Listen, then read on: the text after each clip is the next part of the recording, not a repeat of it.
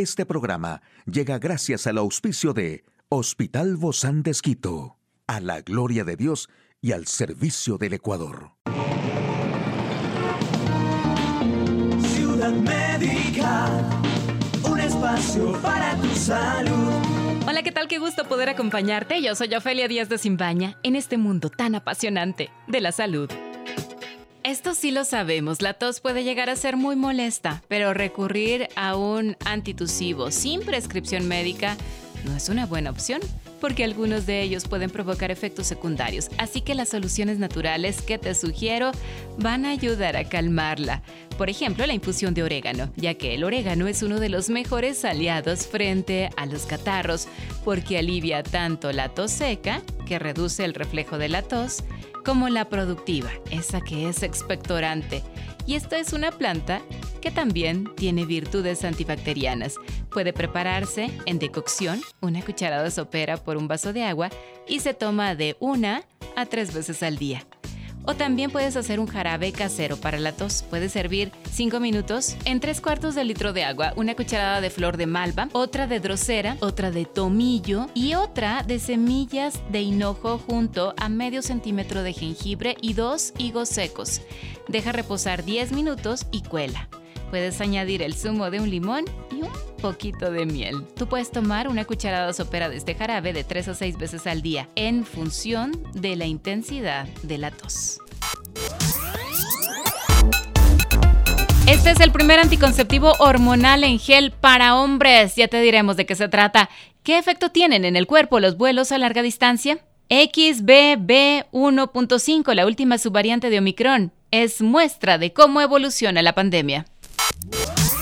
Bueno, la mujer ha cargado la responsabilidad del control de la natalidad por más de 60 años, desde que salió al mercado la primera píldora anticonceptiva.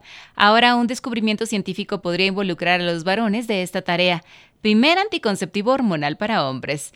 En Washington, en Seattle, es uno de los 15 sitios en todo el mundo que realizan la primera prueba del innovador gel anticonceptivo masculino, un ensayo médico para algo llamado NES-T, una forma experimental de control de la natalidad masculina, porque suprime la producción de esperma, con efectos secundarios. Los investigadores no han categorizado mayores anomalías, solo un desafío. El gel tarda cuatro horas en absorberse por completo, lo que significa que se deben tener los hombros desnudos y sin tocar a nadie. Lo cierto es que después de más de tres años de pruebas, ninguna de las parejas participantes en el estudio quedó embarazada. Y el jet lag y el aumento del riesgo de padecer trombos son consecuencias conocidas para quienes hacen vuelos largos, pero hay otros impactos para el organismo. Un médico y piloto detalló cuáles son y qué cuidados tener.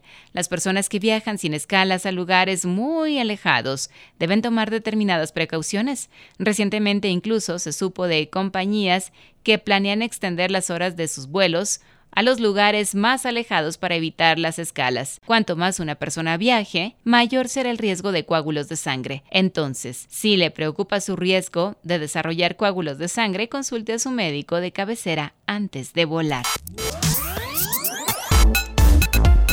El prestigioso científico Eric Topol aseguró que el avance de Kraken como es denominada popularmente, debería ser un llamado a la atención. Destacó que para defenderse de este sublinaje es esencial vacunarse con los refuerzos. Hace pocos días, la Organización Mundial de la Salud alertó que la subvariante de Omicron XBB1.5 es la responsable del 70% de los contagios en los Estados Unidos y comienza a perfilarse como dominante en el Reino Unido. Además, este sublinaje, conocido popularmente como Kraken, se detectó en Francia, Alemania, los Países Bajos, España, Irlanda, Australia, Singapur e India.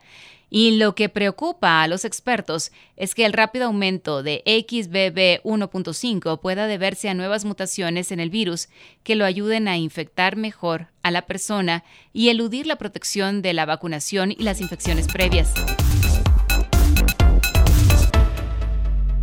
Bueno, y para mí es un gusto estar con el doctor Patricio Flor. Él es oftalmólogo, especialista en retina y vitreo del Hospital Bozán de Esquito. Gracias, doc, por acompañarnos. Feliz año. Feliz año, Ofelia. muchas gracias por la invitación. Sí, bueno, para usted, ¿qué tal la pasó?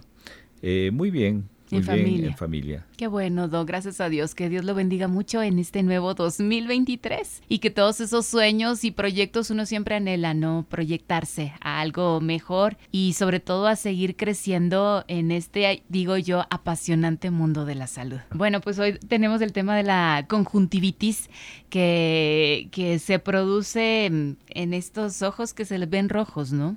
Se ven rojos, se ven hinchados, el lagrimeo constante los vemos y a veces no sabemos si acercarnos y saludarlos o mejor retirarnos. Sí, mira, eh, la primera impresión que se tiene es un ojo rojo. Y realmente el ojo rojo puede ser por muchas causas. Claro. Puede ser desde una pequeña irritación por el viento. Y no se ve hinchado, ¿verdad? Solamente No, está rojo. Son factores ambientales que pueden influenciar un poco. El, lo- el paciente presenta el ojo rojo, sea porque abrió la ventana del auto mientras manejaba o se bajó y recibió una- un viento fuerte ahora que estamos en época de humedad y vientos y aires fríos que Lluvia, son los que más polvo y irritan. de todo, Así es. ¿no? Algo que no se, ha- se hace mucho hincapié pero que ya lo sentimos un poco es que a veces el polen o el- la famosa ceniza del cotopaxi en ocasiones llega pero en mínimos eh, mínimos niveles a nuestro a nuestra área de, de trabajo es decir Quito y se ve que hay también ya irritación y cambios sobre todo cambios ambientales que ocasionan que el paciente tenga alergias Ustedes ya están viendo esto, porque uno, yo no lo he sentido. ¿O será que como andamos con la mascarilla también cuando salimos, no? Ese también nos protege en algo, pero nuestros ojos no los protegemos. Así es. La mascarilla también molesta un poco al paciente porque en ocasiones los flujos de respiración se dirigen hacia arriba y esto hace de que los ojos estén irritados. Y sobre todo quienes usan lentes, ¿verdad? Y que a cada Así rato es. se les empaña y todo eso. Sí, sí, Sí. es molestoso, ya llega a ser molestoso, pero también es necesario en esta temporada. Eso nos ha salvado vidas. Así es. Mira que las conjuntivitis en general son tres las causas etiológicas. La primera, la viral, que es la más frecuente, sobre todo en niños, es muy frecuente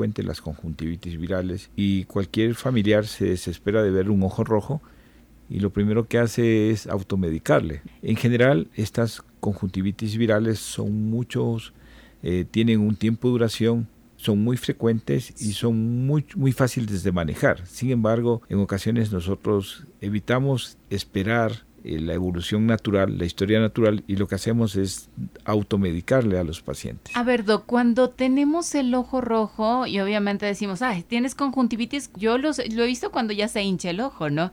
Pero ¿deberíamos acudir inmediatamente entonces a la consulta? ¿O No. ¿Cómo debería ser este, Eh, este en, general, tratamiento? en general, la mayoría de los médicos de, de, digamos, al primer nivel, que en general son médicos generales y médicos pediatras, lo que hacen es recomendar a los pacientes que primero que se laven las manos, que hagan cambios de toallas si es que necesitan y implementos de limpieza personal. Que no se topen los ojos y esa es la primera parte y dar este lágrimas pero cuando ya el evento ya va más allá y el paciente sigue con las molestias el paciente tiene ya con un poco de secreción eh, se receta antibióticos y eso hace de que a veces usemos de más digamos un uso Inadecuado, mal- ¿no? inadecuado de los- Porque no sabemos la proporción, los días, nada. En general, se supone que en la historia natural de estas enfermedades es en una semana que el paciente mejora. Si no vamos al médico y si no nos tomamos nada, ¿qué puede llegar a pasar en una de estas conjuntivitis virales de las que estamos hablando? La primera posibilidad es que se siga su curso natural y automáticamente en 3, 4 días desaparezca. Ay, pero vamos a estar con la molestia Así todo es. el tiempo. La segunda es que nosotros eh, hagamos, enviemos eh, cosas caseras, perdón por decir cosas caseras como las compresas, si es que vemos que tiene un poquito edematizado o hinchado sus párpados o si tiene mucho lagrimeo. Y la tercera cosa es que se vaya más allá y que requiera ya el uso de medicamentos, Mm. por ejemplo, eh, antiinflamatorios o analgésicos que eviten las molestias que tiene el paciente. Sobre todo el, el lagrimeo permanente es lo que más le desespera a las personas. Claro. Pero ya cuando ya existe Es un- incómodo. así es. Ya cuando ya existe un se ve que hay secreción purulenta, pues ahí sí recurrimos a los antibióticos porque en este caso ya la enfermedad ya no es viral, sino que se combina con bacterias. Recordemos que existe un grupo de bacterias que están normalmente en nuestros ojos y que son denominados saprofitos que se mantienen en condiciones normales, pero que cuando hay un desequilibrio en el organismo, estas bacterias proliferan y hacen la enfermedad, la conjuntivitis purulenta. ¿Y esa es la bacteriana entonces, Doc? Esa ya es la bacteriana. Existen muchas, eh, digamos, combinaciones de enfermedades de los ojos con molestias en la garganta. Casi siempre va asociado entonces. Siempre van asociados y en general aquí sí ya necesitamos, ahí ya necesitamos un poco de antibiótico por, porque en general los estreptococos que son muy frecuentes en, la, garganta. en la garganta, en la orofaringe, también pueden hacer infecciones a nivel ocular. Ay, por eso a veces entendemos, tengo malestar de la garganta y me lloran los ojos y me pican y todo esto. O sea, tenemos no solo una enfermedad, sino hay dos. O, más quizá, ¿no? Tenemos a un paciente enfermo. Un paciente enfermo que en tiene múltiples complicaciones por una enfermedad en un organismo. Ahora, ¿cómo saber si tengo la conjuntivitis, Doc? Y no es simplemente un ojo rojo, una basurita que me entró por ahí. Ah, por la, por la descarga de lágrimas, por el lagrimeo permanente. Hay mucho más. Hay más, mucho más producción de lágrimas y eliminación de lágrimas. Y en ocasiones podemos encontrar una ligera secreción, no purulenta, sino mucosa, media pegajosa, que hace que el paciente se sienta mal. Y no siempre la lágrima es así, ¿verdad? Y no siempre la lágrima es así. Cuando ya está pegajosita, entonces algo anda mal. La lágrima es una es un elemento muy importante porque lubrica el ojo. La lágrima y tiene tres capas. ¿Es dulce? Sí, tiene tres capas, una mucinosa, una acuosa y otra que es grasosa, que lo que hace es que mantenga más tiempo lubricado la superficie corneal. Es una lagrimosa, en total. Es una lagrimosa, mayor, mayor eliminación de, de fluido. Y lo que tenemos que hacer es controlar, es decir, lavarnos las manos, no tocarnos los ojos, sobre todo no tocarnos los ojos. Para los niños es más no difícil. frotarnos, lo cual es muy difícil para Los niños. Ahora, Doc, ya para concluir, ¿cómo se contagia y cómo evito contagiarme de la conjuntivitis?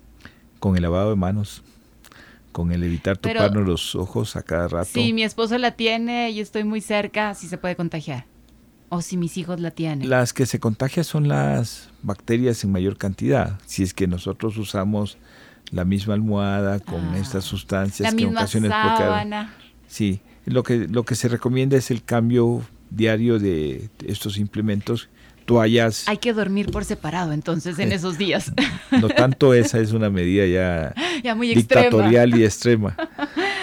¿Qué pasa, Doc? Entonces, si la persona se pone lentillas con conjuntivitis o estos Hay que evitar las lentillas estos días. En ocasiones eso puede ser una causa de complicaciones mucho más severas como úlceras corneales o la presencia de otras bacterias o saprofitos que proliferan en estos momentos y que hacen una complicación más. ¿Se cura siempre con antibióticos o cuál es el, tratamiento más efectivo? Bueno, si es que hay una proliferación exagerada de bacterias, los antibióticos acompañan mucho a erradicar la presencia de ellos. Y si bien es cierto que decimos que es autolimitada, nosotros podemos hacer un apoyo al paciente para evitar otras complicaciones. Yo creo que esas recomendaciones nos van a ayudar muchísimo para evitar la conjuntivitis. Muchísimas gracias, querido Doc. Patricio Flor, especialista en oftalmología y también en retina y vitro del Hospital Bozán de Esquito. Gracias, nos vemos pronto, Doc. Muchas gracias, Ofelia, siempre a tus órdenes. Encantado de conversar de la vida y de la salud. Muchísimas gracias, un abrazo muy fuerte para usted y también para ti, amigo y amiga. Hasta la próxima. Puedes escuchar de nuevo este programa en hcjb.org. Este programa llegó a usted gracias al gentil auspicio de Hospital Bozán de Esquito, a la gloria de Dios y al servicio del Ecuador.